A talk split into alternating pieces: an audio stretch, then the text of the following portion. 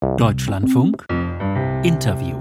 Am Telefon ist jetzt der Vorsitzende der Atlantikbrücke, ein Verein mit etwa 500 Persönlichkeiten der Gesellschaft mit dem Ziel, den Austausch zwischen den USA und Deutschland zu stärken. Außerdem war er deutscher Außenminister, Vizekanzler und SPD-Vorsitzender. Guten Morgen, Sigmar Gabriel.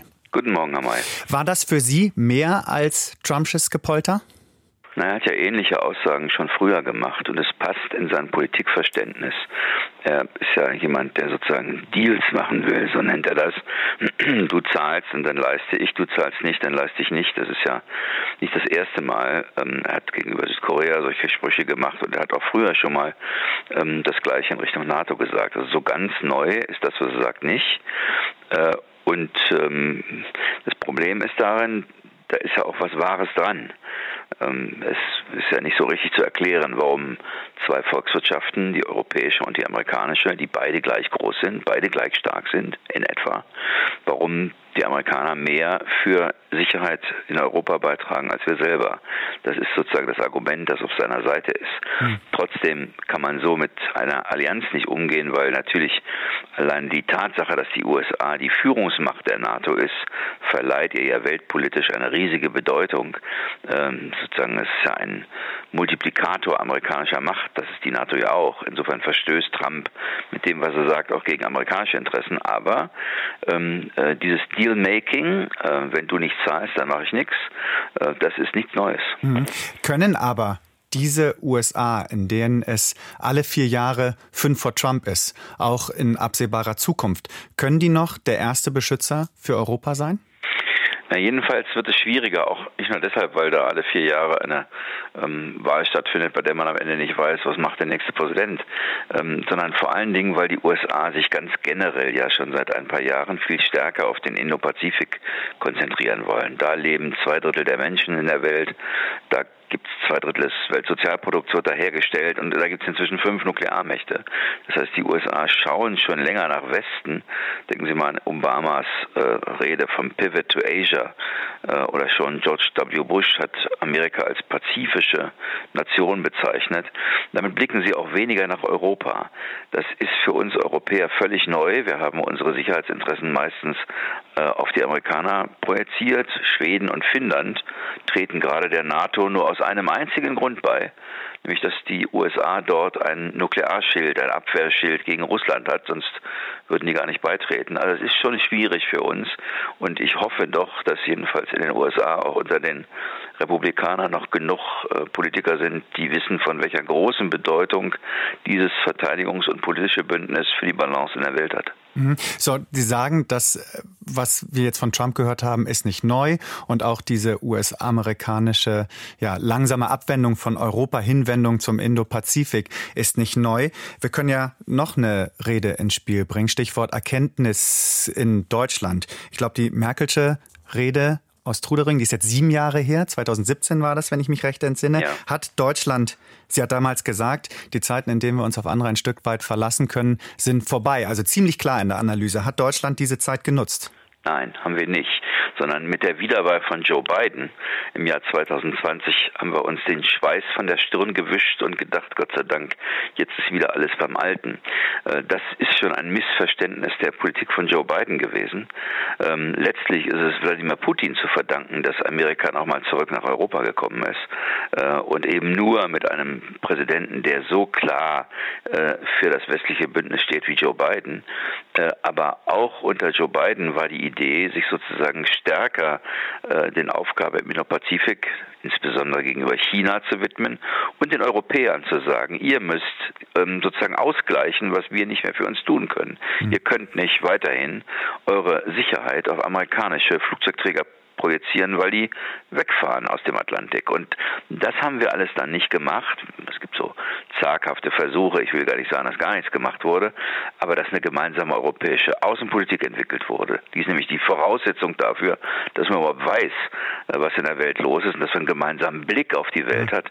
Davon ist nichts zu sehen. Wir haben in der Verteidigung nicht viel gemacht und vor allen Dingen, wir haben uns auch nicht wirtschaftlich vorbereitet, denn Trump wird ja nicht nur sozusagen die NATO in Zweifel ziehen, sondern er wird ja auch wieder klarkommen mit den Zöllen und den, ähm, den, äh, den Handelsbeschränkungen, äh, weil er sagt, ihr, sozusagen unser Handel ist nicht fair.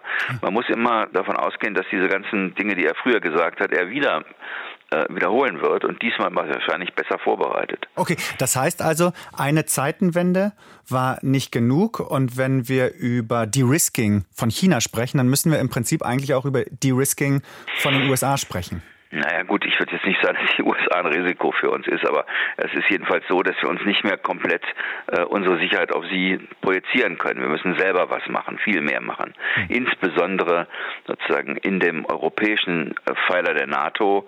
Ähm, wenn wir uns zurückerinnern an den Kalten Krieg, der sozusagen während der Teilung Deutschlands stattgefunden hat, dann haben wir damals alleine in Westdeutschland 500.000 Soldaten an der innerdeutschen Grenze gehabt. Die Briten waren mit Panzerbataillonen hier, die Amerikaner, die Franzosen.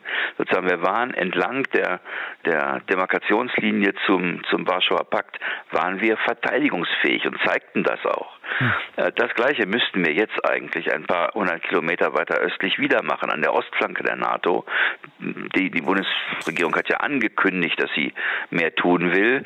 Das ist der richtige Schritt, aber es muss natürlich wesentlich mehr noch dazukommen. Aber ja, wir müssen unsere Verteidigungsfähigkeit gegenüber Russland unter Beweis stellen. Nicht, weil wir Krieg wollen, sondern um zu zeigen, dass man uns nicht rumschubsen kann. Der General, Denn, wenn ich vielleicht noch eins ja, sagen darf, das, das eigentlich Problematische an dieser Aussage von Trump ist ja, äh, dass er, dass das wie eine Einladung an Wladimir Putin wirkt, es doch mal auszuprobieren. Also das Gefährliche ist nicht, dass jemand aus der NATO austritt, das kann Donald Trump gar nicht so einfach, das wird er auch nicht tun, ähm, aber wenn er sie ein bisschen in Zweifel zieht, dann ist es eine Einladung, uns zu testen. Ja. Der testet uns dann nicht in Deutschland, aber vielleicht im Baltikum. Mal gucken, reagieren die eigentlich? Das ist das Gefährliche, sozusagen, das Spiel mit dem Feuer. Äh, denn da gibt es eben nicht nur Donald Trump, sondern es gibt auch die Gegenseite. Aber es ist ja durchaus angekommen. Der Generalinspekteur der Bundeswehr, Carsten Breuer, sagt, Deutschland muss in spätestens fünf Jahren kriegstüchtig sein. Auch Boris Pistorius hat schon von Kriegstüchtigkeit Deutschlands gesprochen, dass die jetzt äh, hergestellt werden muss. Glauben Sie dem nicht? Sind das für Sie Doch. nur Lippenbekenntnisse? Doch, den beiden allemal. Äh, aber, aber Scholz nicht. Sie haben ja gesehen, wie die Öffentlichkeit darauf reagiert hat. Es gab ja ein Zusammenzucken bei dem Begriff Kriegstüchtigkeit. Und dann kamen so wohlmeinende Ratschläge, dann sagen Sie doch lieber verteidigungsfähig, das klingt besser. Das natürlich alles ähm, zeigt nur, dass wir nicht mal in der Wortwahl bereit sind, die Wahrheit und die Realität anzuerkennen. Denn verteidigungsfähig sein ist nichts anderes als kriegstüchtig sein. Also Sie, Sie können sich nicht verteidigen, wenn Sie nicht dem Gegner standhalten können. Ähm, und ich glaube, was nötig ist, dass in der Gesellschaft noch mehr erklärt und dafür geworben wird, dass die Zeiten wirklich andere geworden sind und dass diese Pause von der Weltpolitik, die wir machen durften, dass die zu Ende ist und dass wir gemeinsam mit den Europäern ähm, mehr tun müssen, damit unsere Kinder und Enkel na, frei und nach der Art und Weise leben können in Europa, wie sie leben wollen okay. und nicht andere ihnen das vorschreiben. Geht das? Kriegstüchtig werden, die Ukraine unterstützen, möglicherweise noch viel mehr unterstützen als jetzt, weil eben die USA ausfallen und gleichzeitig die Schuldenbremse einhalten? Nein, also das ist ja etwas, was Politiker gerne machen, dass sie für bestimmte Dinge mehr Ausgaben fordern, äh, gleichzeitig sagen aber keine Steuererhöhung und übrigens auch nicht mehr Schulden. Ähm, man muss nicht Mathematik studiert haben, um zu wissen, dass das nicht funktioniert, äh, sondern einen Tod werden sie sterben müssen. Und es ist ja auch dann nicht schlimm, wenn sie das, was sie da an Schulden machen, dazu nutzen, auch zum Beispiel wirtschaftlich mehr zu tun. Ähm, wir vergessen immer bei der ganzen Debatte um Verteidigungsfähigkeit, dass eine der großen Voraussetzung ist, dass wir wirtschaftlich erfolgreich sind. Und einer der wirklich schweren äh, Pfunde, die Europa in der Hand hat, ist der Binnenmarkt. Äh, wir können viel mehr tun, um auch wirtschaftlich erfolgreicher zu sein. Wir haben immer noch keine Kapitalmarktunion. Das heißt, wir sind letztlich amerikanischen Banken äh, ausgeliefert und stärken nicht die europäischen. Äh, wir haben den Euro noch immer nicht zu einer internationalen Leitwährung gemacht, sondern sind vom Dollar abhängig. Äh, und wir sind sehr unpragmatisch äh, und sehr ideologisch, wenn es um Freihandelsabkommen geht. Also all das können wir auch und müssen wir auch tun. Wir gucken, finde ich, ein bisschen zu viel bei dem Thema, sind wir verteidigungsfähig auf die Frage, wie viele Panzer haben wir mhm. oder wie viele Soldaten. Dazu gehört viel mehr, insbesondere eine Haltung in einer Gesellschaft, die sagt, wir wollen sozusagen uns nicht von anderen vorschreiben lassen, wie wir zu leben haben. Und dafür werden wir eintreten. Und das sichtbar zu machen, das ist die Aufgabe sozusagen des Militärs und auch der, der Fähigkeiten, die man vorhalten muss. Und da ist der Pistorius, finde ich, der erste äh, deutsche Verteidigungsminister, der das wirklich ernst meint, seit, weiß ich nicht, 15 Jahren.